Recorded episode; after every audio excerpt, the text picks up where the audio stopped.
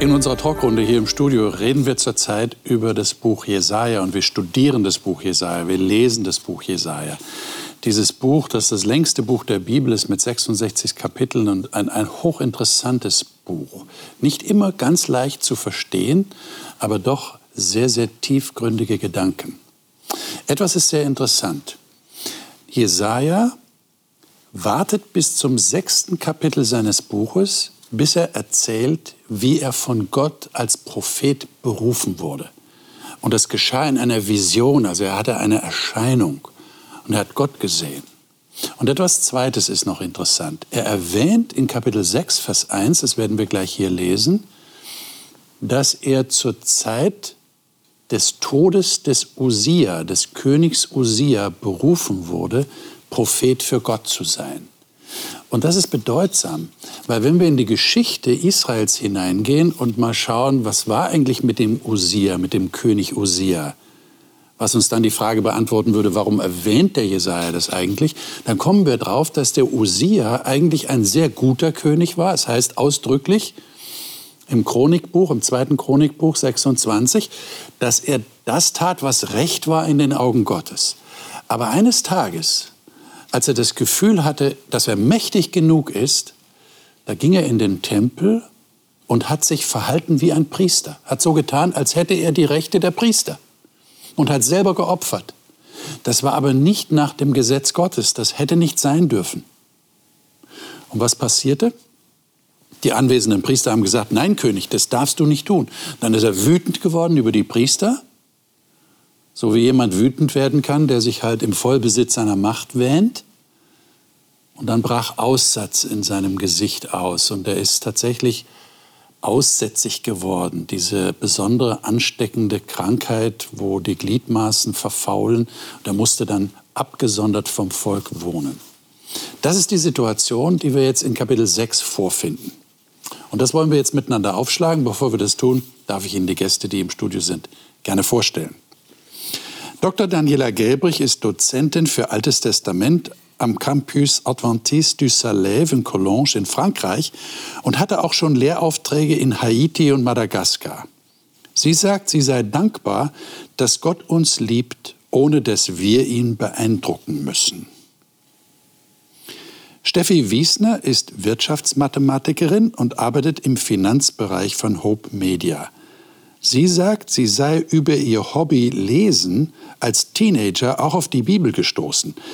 Dabei habe sie festgestellt, dass es mehr Sinn macht, dass es Gott gibt, als dass es ihn nicht gibt. Michael Bechtold spielt seit seinem sechsten Lebensjahr Klavier und studiert derzeit Musik und Physik in Heidelberg. Er sagt, es sei rückblickend ein Wunder, wie Gott ihn seit der Mittelstufe in der Schule mit dem Glauben und der Bibel bekannt gemacht habe. Burkhard Meyer ist in einer christlichen Familie aufgewachsen und sagt, er sei immer noch dabei, den Glauben an Gott in all seinen Facetten zu entdecken. Er lebt in Schleswig-Holstein und arbeitet, normalerweise muss man heute sagen, als reisender Pastor. Schön, dass ihr da seid. Willkommen in dieser Runde. Wir studieren weiter im Buch Jesaja. Ich habe es ja gerade schon gesagt, Kapitel 6 ist jetzt dran. Schlagen wir das mal auf, Kapitel 6 im Jesaja-Buch und dort die ersten vier Verse. Ihr kennt ja schon meine Frage, wer mag das gerne lesen? Steffi, du hast die Elberfelder Bibel. Bitte schön. Im Todesjahr des Königs Usia, da sah ich den Herrn sitzen auf hohem und erhabenem Thron, und die Säume seines Gewandes füllten den Tempel. Seraphim standen über ihm. Jeder von ihnen hatte sechs Flügel. Mit zweien bedeckte er sein Gesicht, mit zweien bedeckte er seine Füße und mit zweien flog er. Und einer rief dem anderen zu und sprach, Heilig, heilig, heilig ist der Herr der Herrscher. Die ganze Erde ist erfüllt mit seiner Herrlichkeit. Da erbebten die Türpfosten in den Schwellen von der Stimme des Rufenden und das Haus wurde mit Rauch erfüllt. Mhm. Das klingt ja sehr beeindruckend, würde ich sagen. Ähm, was würdet ihr sagen, was für ein Bild wird hier von Gott gezeichnet? Äh, ich meine, wir sind ja alle fantasiebegabt, wir haben Bilder vor Augen. Jetzt wird hier ein Bild gezeichnet. Jesaja beschreibt das in kurzen Worten, aber doch genügend, damit wir uns eine Vorstellung machen können. Was entsteht da in eurem Kopf für ein Bild? Was ist das für ein Gott? Offensichtlich erstmal Ehrfurcht, ihr schweigt, weil ihr nachdenken müsst. Ja. Daniela? Er, er, sitzt auf einem Thron ja. in einem Tempel. Mhm. Das heißt, er ist König. Ein König sitzt normalerweise auf, auf dem Thron. Ja. Und er hat einen Tempel anscheinend ähm, im Himmel, nicht? Also eine, eine Realität, die uns da vom Himmel gezeigt wird. Es gibt ja auch den Tempel auf der Erde, den gab es ja zur Zeit Jesaja auch. Aber hier, hier scheint er im Himmel zu thronen, auf einem erhabenen Thron, auf einem hohen Thron. Das wird gleich noch unterstrichen. Mhm. Ja? Ähm, ein König, vor, vor dem man ehrfürchtig ist, nicht? Er ist umgeben, er ist nicht alleine. Ähm, aber dieser König, der, der, der kommt mir hier entgegen, ähm, der auf seinem Thron sitzt. Mhm. Okay.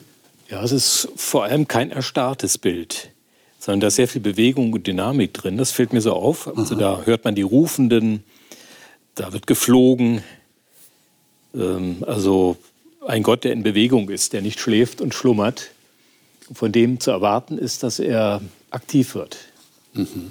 Nicht nur einfach da sitzt und das aus einer großen Distanz betrachtet, sondern eine Gottesschau, die einen sehr lebendigen und wie es schon beschrieben worden ist, einen sehr erhabenen Gott zeigt. Ja. Mhm. Vielleicht wäre das eine gute Gelegenheit, mal darüber zu reden, was ist mit heilig gemeint. Wir hier rufen ja die Engel offensichtlich, Seraphim, ja, das ist ja ein Ausdruck auch für, für Engelgestalten. Da wird ja, werden, die werden ja genau beschrieben. Wir erfahren nicht, wie viele es sind, aber es müssen ja etliche gewesen sein, weil einer ruft dem anderen zu mhm. und sagt, heilig, heilig, heilig ist der Herr der Heerscharen. Die ganze Erde ist erfüllt mit seiner Herrlichkeit. Ähm, wir, wir, wir erkennen ja das Wort heilig, Heiligkeit. Könnt ihr das irgendwie umschreiben? ohne das Wort heilig zu verwenden?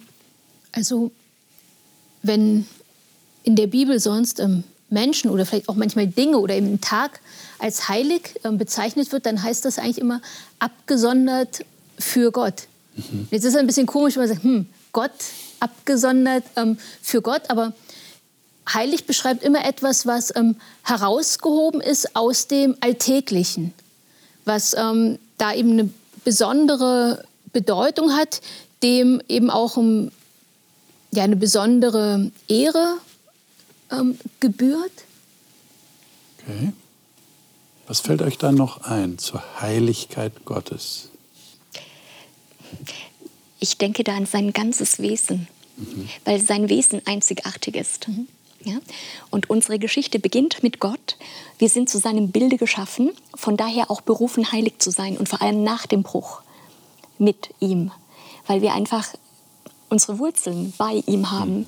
Und, und heilig all das, was Gott auszeichnet. Ich, ich würde das alles in diesen Sack reinpacken. Nicht seine Liebe, die, die, die sieht, aber die, die konstant ist. Ähm, seine Gerechtigkeit, ja, die auch Liebe ist. Ähm, seine Fürsorge, seine, auch sein zartes Wesen, aber auch diese Würde, die ihn auszeichnet, ja, diese, diese Erhabenheit. Ähm, all das würde ich damit reinpacken. Das heißt, heilig ist er nie nur für sich allein, sondern wir haben ja diese Sphäre hier, wo die Seraphim ja auch anwesend sind, im Dienen. Ähm, und das finde ich auch noch einen wichtigen Gedanken, dass äh, Gott möchte, dass alle, die mit ihm in Berührung sind, die mit ihm in Kontakt sind, auch diese Heiligkeit erleben. Also ich verbinde das auch sehr stark mit gesunden Beziehungen. Mhm. Da, wo die Heiligen sind, da kann man aufatmen. Da ist Helligkeit, da ist Freude, da ist Verständnis. Und das wird unterstrichen ja. durch, durch das Tetragramm, das danach folgt, nicht der beziehungsorientierte okay. Gott, Adonai. Nein, der, der, der einen Bund schließt mit den Menschen, der auf der Suche ja. nach dem Menschen ist, der diese zerrüttete Beziehung mhm. wieder, wieder heilen möchte. Ne, das, kommt da auch zum Tragen. So, und wir sehen auch im weiteren Verlauf des ja. Textes, dass es da um Beziehungen geht zwischen Himmel und der Erde. Ich denke auch Gott so an Mose und den Dornbusch. Ja? Äh, er soll die Schuhe ausziehen, er soll zu Gott hintreten. Also er wird so in die Gemeinschaft Gottes mit hineingenommen. aber ihr zeichnet da jetzt ein Bild, das ist, glaube ich, wenigen Leuten geläufig, ja. oder? Also wenn jemand sagt, der heilige Gott, dann heißt es doch der unnahbare Gott, oder? Und ihr stellt es jetzt so dar, als wäre das der, der Gott, der sich kümmert und der, der Gesellschaft will und, und ja. interaktiv ist und so. Aber der heilige Gott, da haben doch Leute Angst und sagen, das ist der unnahbare Gott, da muss ich ja. weit weg davon, oder? Ich denke, ich sehe eine Spannung. Man spricht ja vom äh, Faszinosum und Tremendum. Also einerseits ist man äh, hat man das Empfinden, Mensch, Gott ist ganz anders, unendlich größer. Da ist dieser unendliche qualitative Unterschied, von dem ein Theologe auch mal gesprochen hat. Auf der anderen Seite diese Nähe, dieses, dieser Wunsch Gottes, dieses, ja, dieser Einsatz, damit Menschen wieder in seine Nähe kommen, mit ihm verbunden sind. Also ich sehe beides. Und das mag eine gewisse Spannung sein. Ähm, die Andersartigkeit Gottes, die Heiligkeit, die Majestät, ähm, die Reinheit, das Strahlende. Es ist ja hier von den Säumen seines Gewandes die Rede, die den ganzen Tempel erfüllen. Also Gott von Angesicht zu Angesicht hat wohl Jesaja nicht gesehen. Also diese Ahnung von seiner Großartigkeit und Herrlichkeit und dann auf der anderen Seite aber auch schickt er die Engel zu ihm. Und brauche ich da vielleicht noch mehr Informationen, damit ich ja. tatsächlich drauf komme, dass Heiligkeit Gottes das bedeutet, was ihr jetzt gerade erklärt habt? Weil so viel Information bekommen wir hier nicht. Ne? Ja. Also er sitzt auf einem erhabenen Thron ja. und die Engel sagen heilig, heilig, heilig. Mhm. Da würde jetzt so landläufig zumindest jemand denken, äh, da kriege ich es mit Angst okay. zu tun. Ja. Das ist mir zu heilig. Das ist okay. mir, zu, das ist mir ja. zu weit weg. Ja, ja, ja. ja. Versteht Aber ihr, Jesus wurde ja auch der Heilige genannt. Ja. Und Jesus war jemand, der Tischgemeinschaft gehabt hat ja, mit Menschen, der keine Berührungsängste hatte und der Menschen in seine Gemeinschaft eingeladen hat. Gut, die, dieses Bild brauche ich dann noch als zusätzliche okay. Information, damit ich dann Heiligkeit auch so mhm. verstehen kann. Das finde ich ja sehr interessant, dass ihr das so rausstellt. Aber hier ist doch auch spannend. Ähm, auf der einen Seite heißt es genau, heilig, heilig, heilig ist der Herr der Herrscher. Und dann heißt es, die ganze Erde ist erfüllt mit seiner Herrlichkeit. Mhm. Also das heißt auf der einen Seite, ja, Gott ist schon auch was Besonderes, was Abgesondertes, sitzt auf seinem Thron. Ich meine, wenn ein König auf seinem Thron sitzt, dann ist er eben gerade nicht unter seinem Volk, sondern sitzt er auf seinem Thron. Das ist ein Zeichen seiner Würde, seiner Macht, seiner Herrschaft. Aber gleichzeitig eben erfüllt seine Herrlichkeit die ganze Erde. Hm. Also das heißt, er ist doch eben auch wieder mhm. auch da. Mhm. Mhm. Also es ist eine sehr starke Präsenz, mhm. sehr starke Gegenwart. Äh, Michael, lies doch mal die Verse 5 und bis 7. Mhm. Da sprach ich, wehe mir, ich vergehe, denn ich bin ein Mann mit unreinen Lippen und wohne unter einem Volk, das unreine Lippen hat. Denn meine Augen haben den König, den Herrn der Herrscharen gesehen. Da flog einer der Seraphim zu mir und er hielt eine glühende Kohle in, da, in seiner Hand, die er mit der Zange vom Altar genommen hatte. Und er berührte meinen Mund und sprach, siehe, dies hat deine Lippen berührt, deine Schuld ist von dir genommen und deine Sünde ist gesühnt. Danke. Also das würde ja jetzt diese landläufige Vorstellung von der Heiligkeit Gottes durchaus äh, bestärken, oder? Ich meine, der sagt, ich bin verloren. Mhm. bin verloren. Das, das, ist ja auch das, was die meisten Leute denken. Ja, also wenn ich den heiligen Gott vor mir sehe, ich mir den nur versuche vorzustellen, dann kriege ich Angst und ich bin verloren, dann habe ich keine Chance. So scheint es hier. Äh, wie, wie kommt das? Wie kommt das zu dieser Reaktion? Und Jesaja war eigentlich irgendjemand. Da würden wir nicht sagen, der Jesaja war, war, war der größte Sünder. Mit, wir haben es in der letzten Sendung gehabt, mit Blut an den Händen. Mhm. Äh, und der sagt, ich, ich, bin, ich bin unreiner Lippen. Mhm. Wohne unter einem Volk mit unreinen Lippen. Ich habe keine Chance. Mhm. Wie kommt das?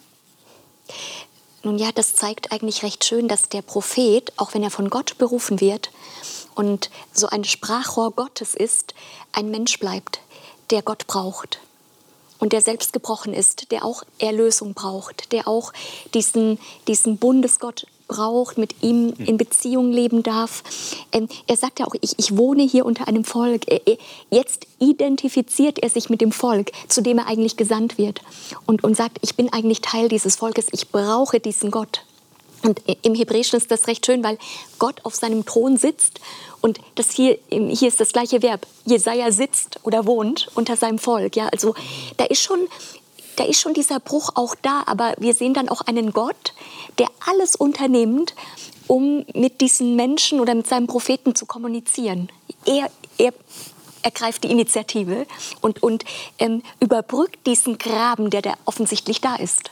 Der ist ja auch da, nicht? Äh, Jesaja zittert nicht vor diesem Gott, aber Gott unternimmt etwas, damit das nicht so bleiben muss. Mhm. Aber eigentlich sagt der Jesaja an dieser Stelle, ich bin ein Unheiliger, oder? Also er sieht den heiligen Gott und sagt, ich bin aber unheilig. Ich denke, ihm wird der, dieser krasse Kontrast ganz stark bewusst, weil er in dieser herrlichen Präsenz da ist und, ähm, und da wird einem unweigerlich, denke ich mal, so wie ihm unweigerlich klar, dass ähm, wie er ist und, ähm, und das erdrückt ihn förmlich. Ja. Ich meine, äh, wir sind ja jetzt nicht äh, zum Propheten berufen. Also von daher ist es schwierig, jetzt diese Situation auf unser Leben zu übertragen. Aber wenn wir doch mal versuchen zu fragen, äh, was, was nehmen wir für uns selber daraus? Ähm, wie, wie begegnet ihr Gott? Ich meine, ich erwarte jetzt nicht, dass ihr sagt, ich habe auch eine Vision und habe Gott auf seinem Thron gesehen, aber, aber wie, wie, wie läuft, wie geht denn das? Ich meine, ich, ich begegne Gott. Wäre jetzt die Frage zu klären, wie begegne ich denn Gott? Und bekomme ich dann auch den Eindruck, ich bin unheilig, ich bin unrein, ich brauche Reinigung? Wie, wie erlebt ihr das?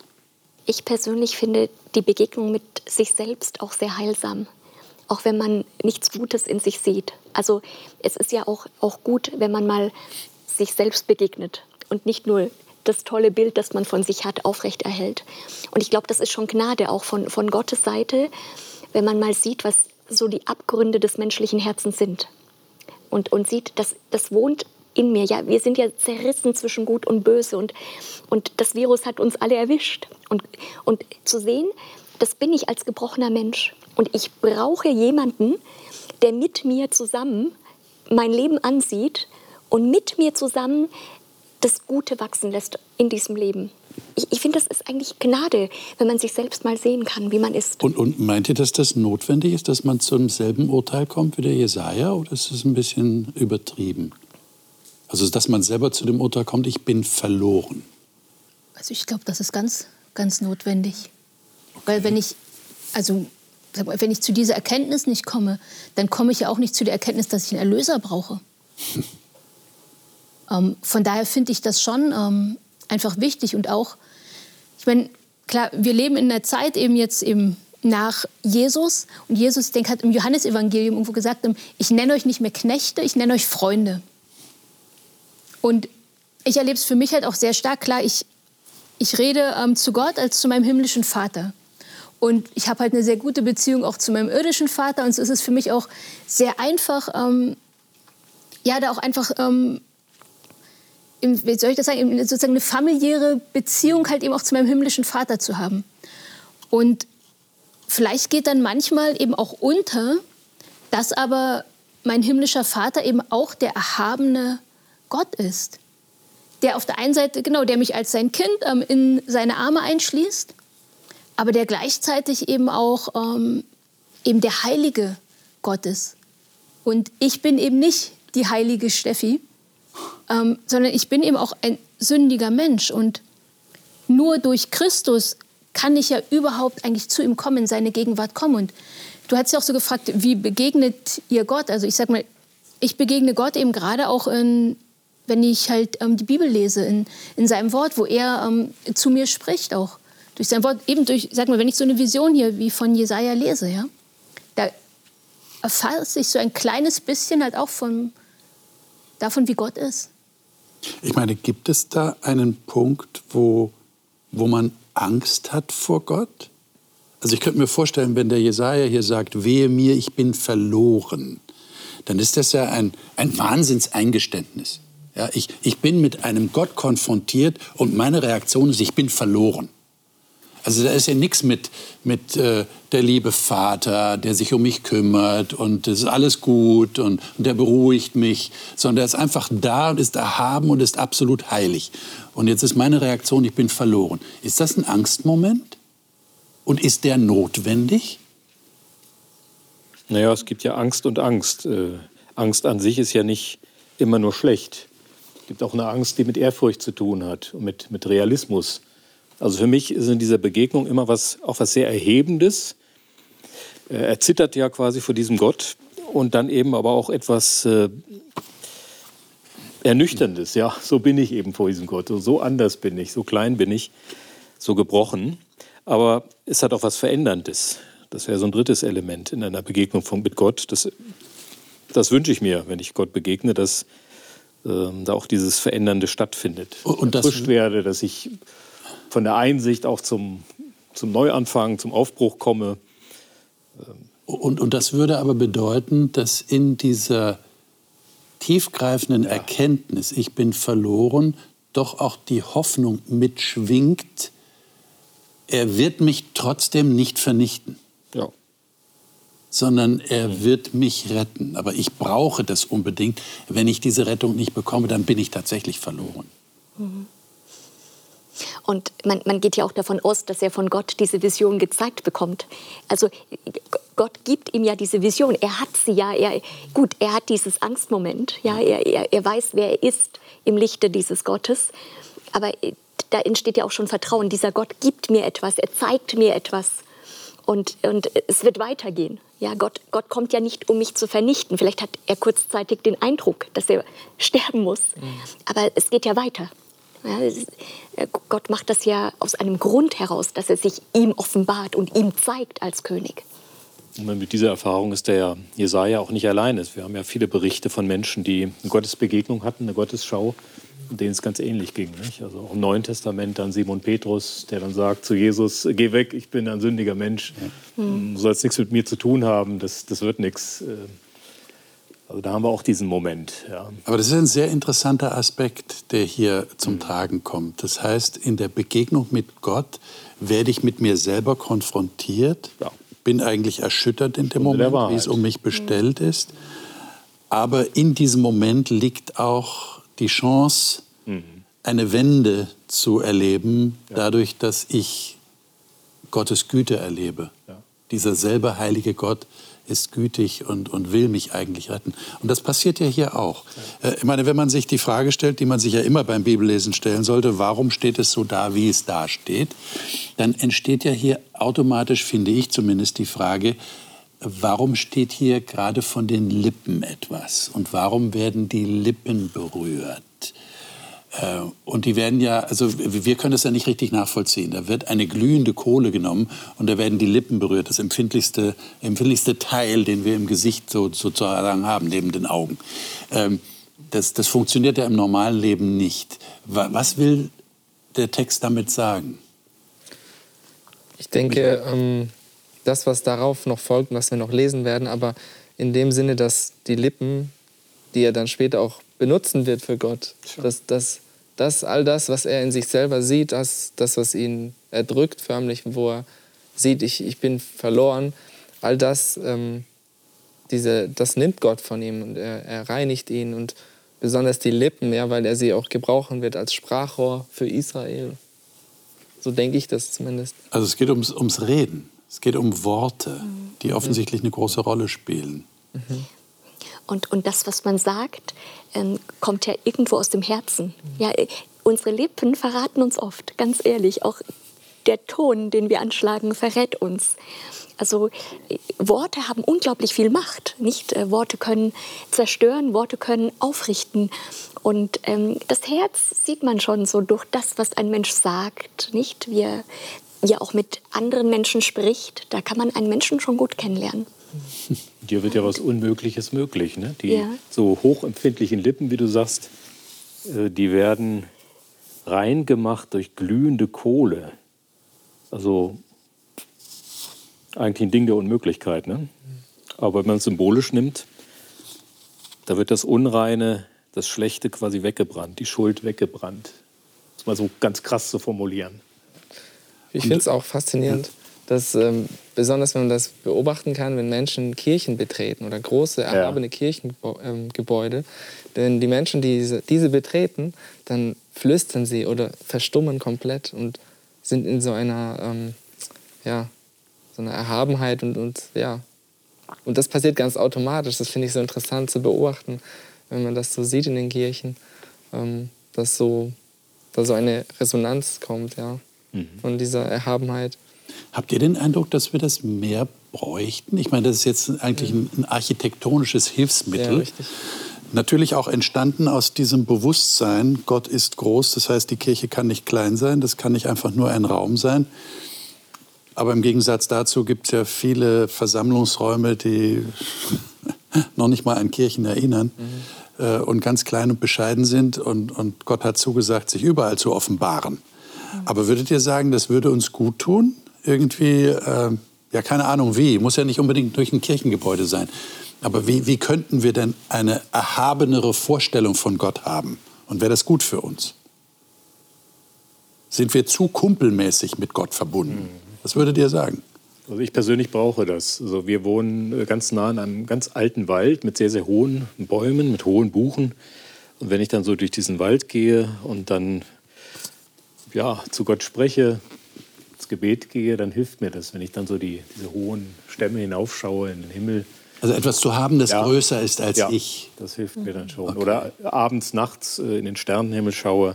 Mhm. Jetzt gibt es ja doch hin und wieder mal klare Nächte. Ja. Dann bekomme ich so ein Gefühl davon, so ein Bewusstsein, ja, Gott ist wirklich erhaben und groß, viel größer, als ich es ahne. Okay.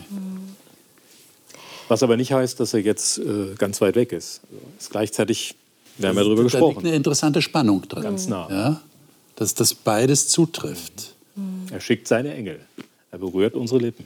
Aber es, aber es scheint doch wichtig zu sein, die Größe Gottes zu registrieren zumindest mhm. und zu wissen, da ist ein himmelweiter Unterschied.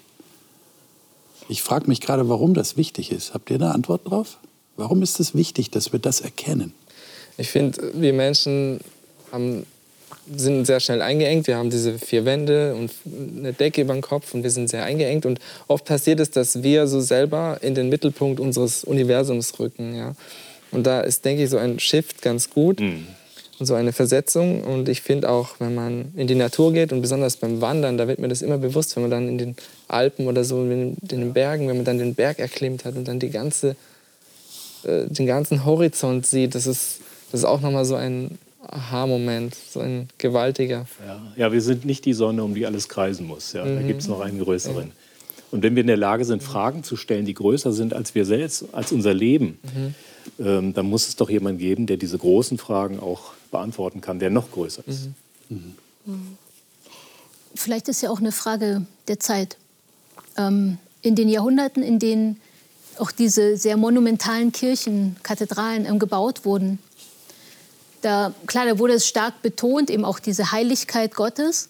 Und die Menschen haben sich da eben sehr weit weg gefühlt, auch irgendwo. Und wir sind jetzt halt umgeschwenkt und so wie du es beschrieben hast, manchmal machen wir Gott vielleicht tatsächlich auch zum, zum Kumpel. Und dann ist der Shift einfach wieder gut, uns bewusst zu machen, äh, Gott ist nicht einfach der Kumpel, ja, er ist der ähm, Schöpfer des Universums, er ist auch der Richter. Ja, er wird wiederkommen mit Macht und, und Herrlichkeit. Ähm, ich glaube, das ja, ist einfach auch notwendig, dass wir einfach beides wirklich auch im, im Blick behalten. Den liebenden Vater, der auch sagt, ey, ich will euch, ähm, oder eben auch praktisch die liebende Mutter, ich will euch trösten, wie einen seine Mutter tröstet. Ja, und der Gott, dem eben Lob und Anbetung und Ruhm mhm. gebührt. Und ich ja, den ich nicht einfach mit mir irgendwie gleich ähm, machen kann. Einfach mir bewusst zu machen, ähm, wirklich, ey, Gott ist ganz anders. Mit, ich meine, Gott sagt selber ja auch im, im Jesaja, ähm, denn also meine ähm, Wege sind nicht eure Wege und meine Gedanken sind nicht eure Gedanken. So viel der Himmel höher ist als die Erde, so sind ähm, meine Wege höher als eure Wege und meine Gedanken als eure Gedanken. Ähm, Gott ist halt schon einfach ganz anders als wir und ja, das muss ich einfach auch, auch irgendwo stehen lassen. Ich glaube, das ist auch wichtig, ähm, mir das auch immer wieder bewusst zu machen. Das würde bedeuten, wir dürfen oder wir sollten keinen Umweg um den Tempel machen. Ich bringe es mal jetzt so auf den Punkt. Ja? Also, äh, dass wir nicht eine Abkürzung nehmen, äh, sondern das vor Augen haben und dann vielleicht auch eine größere Wertschätzung haben für die Zuwendung Gottes. Denn wenn ein so großer und erhabener Gott sich tatsächlich uns zuwendet, dann ist das ja, boah, was für ein Geschenk, mhm. das er uns macht. Jetzt, äh, wenn wir weitergehen im Kapitel 6, da heißt es ja in Vers 8, das ist gleich der nächste Text. Ja, so in Vers 7 war, äh, ich habe deine Lippen berührt und deine Schuld ist gewichen, deine Sünde gesühnt. Im nächsten Moment, ich hörte die Stimme des Herrn, der sprach, wen soll ich senden, wer wird für uns gehen? Da sprach ich, hier bin ich, sende mich. Äh, das ist so, würde fast sagen, das ist antiklimaktisch. Das ist ja, das ist so kurz und so knapp. So als wäre es eine Selbstverständlichkeit, dass der Jesaja sich meldet. Wie erklärt ihr euch das?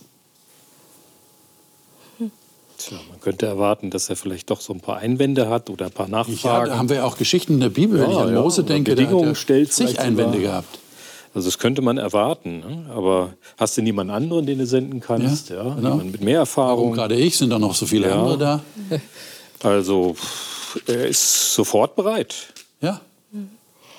Aber vielleicht hat ihn die Erfahrung, von seiner Sünde frei zu werden, von seinen eigenen Abgründen befreit zu werden, so beeindruckt, dass er gesagt hat, ich gehe. Das mache ich. Das ist echt etwas, was authentisch ist, was echt ist. Es gibt diesen Gott, der König ist, der Priester ist, weil er ihn hier befreit von seiner Last, von seiner Schuld, von seiner Sünde und sagt, das ist so wahr, was ich erlebt habe. Ich gehe.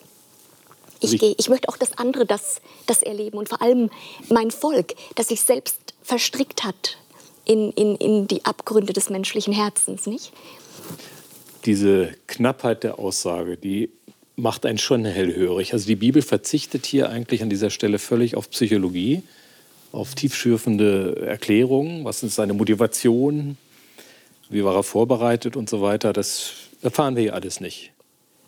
Aber ich denke schon, dass es etwas damit zu tun hat mit dem, was du eben beschrieben hast. Aber diese Zurückhaltung der Bibel hier und die Knappheit des Berichts, ähm, die zeigen mir auch, da ist auch ein Respekt vor dem Geheimnis eines jeden Menschen. Ja.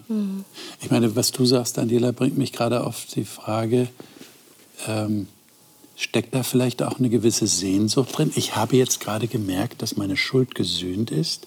Ich bin in einen neuen Status gekommen durch die Gnade Gottes. Und jetzt möchte ich eigentlich in seiner Nähe bleiben. Ich möchte, ich möchte seinen Auftrag ausführen. Äh, ist ein erfüllter Auftrag, den ich von Gott bekomme, wie soll ich das sagen? Bedeutet das mehr Nähe zu Gott? Würdet ihr das sagen? Kann man so weit gehen, zu sagen, wenn ich einen Auftrag von Gott ausführe, dann bin ich ihm näher, naja, als wenn ich ihn ablehne? Mh, na, zumindest habe ich dann ja auch Erfahrungen mit ihm gemacht. Ja. Mhm. Das spricht dafür. Ja. Das man, man könnte jetzt die die, die spekulative Frage stellen, was wäre passiert, wenn der Jesaja gesagt hätte, nein, ich gehe nicht. Oder er hätte einfach nicht geantwortet. Mhm. Was wäre ich finde es ja passiert? schön, dass Gott ihn auch nicht überfährt. Also Gott fragt ihn. Ja. ja. Wen soll ich senden? Ja. Ja. Ähm, wörtlich übersetzt, wer will für uns gehen? Mhm. Nicht? Oder da könnte ich fast übersetzen, wer will für uns leben? Ja, dieses Gehen im Hebräischen, das ist Leben. Wer will für uns leben? Und er sagt, ja, das möchte ich. Okay. Ich möchte für, die, für euch, ja, das ist auch der Plural hier. Also da steckt viel mehr drin als ja. nur ein einfacher Auftrag. Ja, ich denke auch. Da steckt eine, ein, ein ganzes Leben dahinter. Okay. Ja, möchtest du für uns leben? Ja, gut. Wenn du für uns lebst, Baureich Gottes in dieser gebrochenen Welt, ja. nicht? Ja. Ähm, da schwingt viel mit, aber der Text ist sehr kurz, das stimmt. Ja. Lesen wir doch noch mal die, die letzten Verse, also zumindest die, die nächsten Verse hier, 9 bis 10, die letzten, die wir noch lesen können in unserer Sendezeit. Ähm, Michael, sei das so gut, lies mal 9 und 10. Mhm. Und er sprach, geh und sprich zu diesem Volk, hört immer fort und versteht nicht, seht immer zu und erkennt nicht, verstocke das Herz dieses Volkes, verstopfe seine Ohren und verklebe seine Augen, damit es mit seinen Augen nicht sieht, mit seinen Ohren nicht hört, und damit sein Herz nicht zur Einsicht kommt und es sich nicht bekehrt und für sich Heilung findet. Also ich weiß nicht, ob der Jesaja mit so einer Botschaft gerechnet hat. Ich stelle mir vor, er ist so ganz euphorisch. Er hat Ja gesagt, ja, ich will gehen, Herr, sende mich. Und dann kriegt er diesen Auftrag. Ich meine, wenn ich mich jetzt in die Lage des Jesaja hineinversetze, würde ich sagen, lieber Gott, was ist das für eine Botschaft? Was willst du sagen? Die sollen nicht sehen und sollen nicht hören und sollen nicht verstehen. Warum muss ich dann überhaupt predigen? Was, was, was, was seht ihr hinter diesem Auftrag? Vielleicht auch ein Stück Vorbereitung durch Gott. Es wird, ein, es wird hart, es wird schwierig. Also eine, eine, gewisse Beschreibung ja. dessen, was ihn erwartet. Ja, ja, ja, ein Stück Vorbereitung. Auf der anderen Seite, das, das, kann schon frustrieren. Also ich weiß nicht, ob ich mich dadurch motiviert fühlen würde. Hm. Aber vielleicht zeigt es auch wieder ein bisschen über das, was Gott ist und was ihn ausmacht. Er schickt seinen Propheten, auch wenn er weiß, dass wenige auf diesen Propheten hören werden. Aber er sagt, ich möchte zu meinem Volk, ich möchte zu den Menschen reden, auch wenn sie mich nicht verstehen wollen, wenn sie nicht auf mich hören, aber es muss gesprochen werden. Also mein Wort muss da sein. Was sie dann mit dem Wort machen, was der Mensch mit dem Wort macht, mhm. das ich an sie sende, ist des Menschen Entscheidung. Und da sieht man auch einen Gott, der unsere Freiheit respektiert, aber der sagt, mein Prophet ist da. Egal wie er reagiert. Und so ganz wirkungslos wird sie auch nicht bleiben. Ne? In Vers 13 ist ja von dem Wurzelstock dann noch die Rede. So bleibt ein heiliger Same als Wurzelstock. Ja. Das heißt, hier wird auch eine Perspektive geöffnet. Es Zeichen, ist nicht umsonst diese Zeichen der Hoffnung. Ja. Aber meine Frage ist jetzt an der Stelle, wie, wie kann ich denn verhindern, das ist eine tragische Geschichte, wenn man sich das mal überlegt, in der Tiefe, was hier gesagt wird, mhm. das Wort, das von Gott kommt, verstockt Herzen.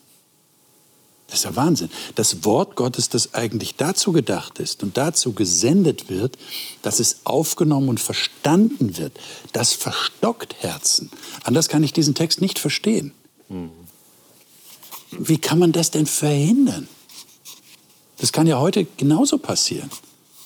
Da braucht man nicht äh, ins 8. Jahrhundert vor Christus zu gehen. Ich meine, wir finden ja eine, vielleicht eine Parallele im, ähm, im Lukas-Evangelium Jesus ähm, redet in Gleichnissen. Und ähm, also Lukas 8 ähm, steht da, seine Jünger aber fragten ihn, was dieses Gleichnis bedeutet. Er aber sprach, euch ist es gegeben, die Geheimnisse des Reiches Gottes zu wissen, den übrigen aber in Gleichnissen, damit sie sehen, nicht sehen und hören, nicht verstehen. Ähm, also Jesus macht hier was ähnliches, sagt, ich rede in Gleichnissen und die Masse der Leute versteht es erstmal nicht. Aber hier kommt ja auch die Jünger aber sollen es verstehen. Das heißt, vielleicht äh, damit als Antwort auf deine Frage, was, wie kann ich es verhindern, dass das passiert ist? Die Jünger haben mit Jesus gelebt. Die waren nicht einfach nur ähm, Fans, die mal ähm, zu einem Spektakel gekommen sind, sondern die sind da ähm, drei Jahre mit ihm gewandert. Die ähm, haben mit ihm Leben geteilt. Und und auch ihnen, ich meine, klar Jesus das erklärt. Und das heißt für mich eben auch, dass ich sage, okay, das, wenn ich halt Gott darum bitte, dass er es mir dann auch erklären wird. Aber will ich es eben einfach nur wissen, ähm, um des Wissens willen, weil es ist schön, möglichst viel zu wissen? Oder will ich es wissen, weil mich interessiert, was Gottes Wille ist und damit ich das in meinem Leben halt auch umsetzen kann?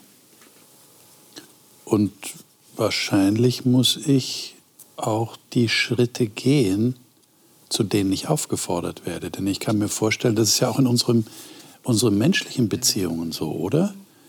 Wenn ich etwas nicht umsetzen will oder etwas nicht annehmen will, einen Rat oder einen Hinweis nicht annehmen will, dann ist mir ja das zu viel. Dann will ich das nicht mehr hören. Dann entferne ich mich, dann distanzieren wir uns auch voneinander. Ich will den anderen nicht mehr hören. Ich kann mir das ähnlich vorstellen hier, dass wenn ich nicht bereit bin, das umzusetzen, dann, dann verschließe ich irgendwo die Tür. Dann, dann, will ich, dann wird mir das lästig. Mhm. Versteht ihr, was Gott sagt? Aber ich glaube, die, die Situation im Buch Jesaja ist sehr, sehr komplex, weil sich das Wort ja an Menschen richtet, die immer wieder an Gott zuhören oder glauben, Gott zuzuhören. Das macht es ja? viel diffiziler. Das macht es sehr, sehr diffizil, weil, weil das ist ja das Bundesvolk, das an Jahwe glaubt und auch glaubt, dass Jahwe es retten wird. Die sind ja nicht da und sagen, wir wollen mit Jahwe nichts zu tun ja. haben. Ganz im Gegenteil, die wollen was mit Jahwe zu tun haben und die hören sein Wort. Aber sie, ja, da, da, jetzt kommt der Bruch irgendwo, nicht? Ähm, ähm, was machen Sie mit diesem Wort oder ähm, interpretieren Sie es so, wie Sie es möchten, mhm. interpretiert zu sein, nicht? Oder wo ist der Bruch? Ich stelle mir oft die Frage, denn die Menschen sind auch auf der Suche nach Yahweh, ja? ja? Ähm, aber trotzdem, anscheinend, anscheinend setzen Sie das oder möchten Sie das nicht so umsetzen, wie Sie könnten. Meine, dann ist doch ja? die entscheidende Frage, wie kann ich heute aufnahmebereit bleiben, dass ich, dass ich korrekturfähig bleibe, dass, mhm. ich, dass ich bereit bin, mir etwas sagen zu lassen von diesem Gott. Äh, das scheint nicht so einfach zu sein. Dass da jemand gibt, der von einer anderen Warte aus die Dinge noch, ja. noch mal ganz anders, ja, genau. viel klarer sieht. Genau. Ja, das, das zuzugestehen, ja, das und, und da kommt dann wieder das Wort ähm, aus Kapitel 2 rein, lasst uns miteinander rechten. Da könnte ja. man auch über, übersetzen, lasst uns miteinander korrigieren. Ja. ja. Lasst diesem Gott Raum, dein Leben zu korrigieren und macht das gemeinsam. Aber er braucht meine Kooperation. So dieses, diese romantische Vorstellung von Glauben, da fällt eines Tages alles in meinen Schoß und jetzt mhm. möchte ich Gott dienen, das wird es nicht sein. Das ist auch meine Entscheidung. Ja, so lasst uns miteinander, ein Gott, lasst uns das miteinander machen. Ja, so, da ist wieder der Gott, da ist Gott auf Augenhöhe da. Miteinander korrigieren. Aber so in unserer Zeit Kritik, die kommt nicht gut an. Ne? Wir, wir, wir, leben in einer Zeit, wo, wo die Menschen sehr kritikunfähig sind. Aber es gibt sind. Menschen, von denen lassen wir uns was sagen. Und das sind ja. die engsten Freunde. Das sind Menschen, die wir hundertprozentig ja. vertrauen. Und die dürfen sogar dann auch mal die härteste Kritik loslassen, weil wir wissen, die haben uns angenommen. Mhm. Die meinen es wirklich gut. Und vor dem Hintergrund, denke ich, äh, kann ein Jesaja auch mit diesem Auftrag umgehen. Ja. Kann sagen, hier ist ein Gott, der, der hat euch eine harte Botschaft weiterzugeben. Ich habe eine harte Botschaft weiterzugeben, aber da gibt es Licht am Ende des Tunnels. Da ist eine gute Zukunft und Gott meint es wirklich gut. Liebe Zuschauer, ähm, das ist wahrscheinlich oder mit Sicherheit die Botschaft dieses Kapitels. Die Bereitschaft zu haben, korrekturfähig zu sein, die Heiligkeit Gottes zu erkennen, das wirklich als großen Kontrast zur eigenen Unvollkommenheit zu sehen und gleichzeitig darin diesen Keim der Hoffnung zu sehen, dieser Gott wird sich nicht abwenden. Ich meine, Sie haben das vielleicht auch schon mal in Ihrem Leben erlebt. Ich glaube, wir erleben das immer wieder, dass Menschen, an denen uns wirklich etwas liegt, sich möglicherweise abwenden oder in ihr Unglück rennen, wie wir sagen. Und wir haben den Eindruck, wir können nichts mehr tun. wenn wir das erleben, dann sollten wir vielleicht in dem Moment innehalten, wenn wir gläubige Menschen sind und sagen, so und tausendfach mehr, millionenfach mehr geht es Gott, der auch um uns ringt und uns gerne gewinnen will und manchmal ist unser Herz schon zu hart geworden und ist es uns lästig, was Gott uns sagt. Das ist die Berufungsgeschichte des Jesaja. Ich glaube, die hat uns selber auch sehr viel zu sagen. Das nächste Mal werden wir über Immanuel reden. Und das ist eine Verheißung, die der Jesaja gibt, eine sehr berühmte Verheißung, wo es um einen solch starken Hoffnungsstrahl geht, den Gott in dieses abtrünnige Volk hineinsendet, dass es alles andere überstrahlt. Und dieses Strahlen, das wollen wir das nächste Mal aufnehmen. Bin schon gespannt darauf. Ich hoffe, Sie auch. Bis dahin, alles Gute Ihnen.